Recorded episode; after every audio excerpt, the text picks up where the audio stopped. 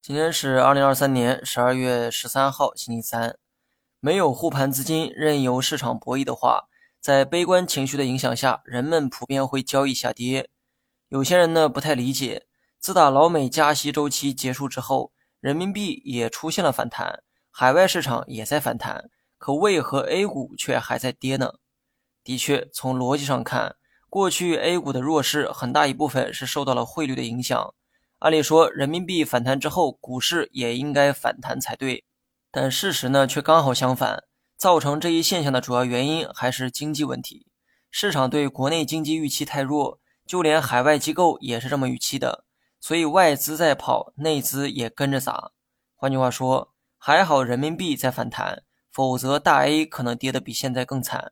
今天这么一跌，大盘再次来到了底部区间，虽然离二九三零点还有一段距离。但是不排除盘中还有惯性回踩的动作。如果大盘再次回靠二九三零点，不知道神秘资金还会不会进场救市？或许吧哈。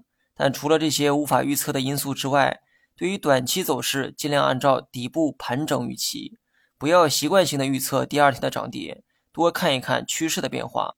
我平时的预测也是为了增加文章的观赏性，落实到实战要讲究可行性。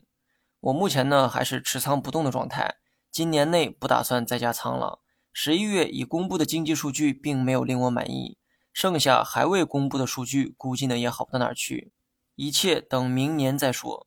好了，以上全部内容，下期同一时间再见。